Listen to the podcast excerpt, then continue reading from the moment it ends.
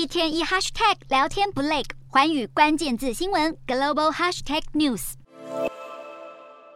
日本首相岸田文雄二十二日拜访纽约证交所之际，也带来好消息。从十月十一日开始，自由行和短期免签旅客通通可以入境，并且取消入境人数上限，盼能为观光、旅宿和娱乐产业注入活水。而同样跟上入境检疫放宽脚步的，还有香港。九月二十六日开始，香港不止从三加四改成零加三，旅客登机前也不用提交核酸检测阴性证明，但是改以快筛取代。至于同样深受游客喜爱的南韩，下周开始或许不会再看到人人戴口罩的画面。户外口罩令全面解除，就连五十人以上的户外集会也可以露出真面目。镜头再拉到东南亚的泰国，将在九月底结束新冠疫情紧急状态。旅客十月入境时不用再出示疫苗接种证明或者检测结果，就希望大家能到微笑之国放松心情，享受假期，重振当地经济。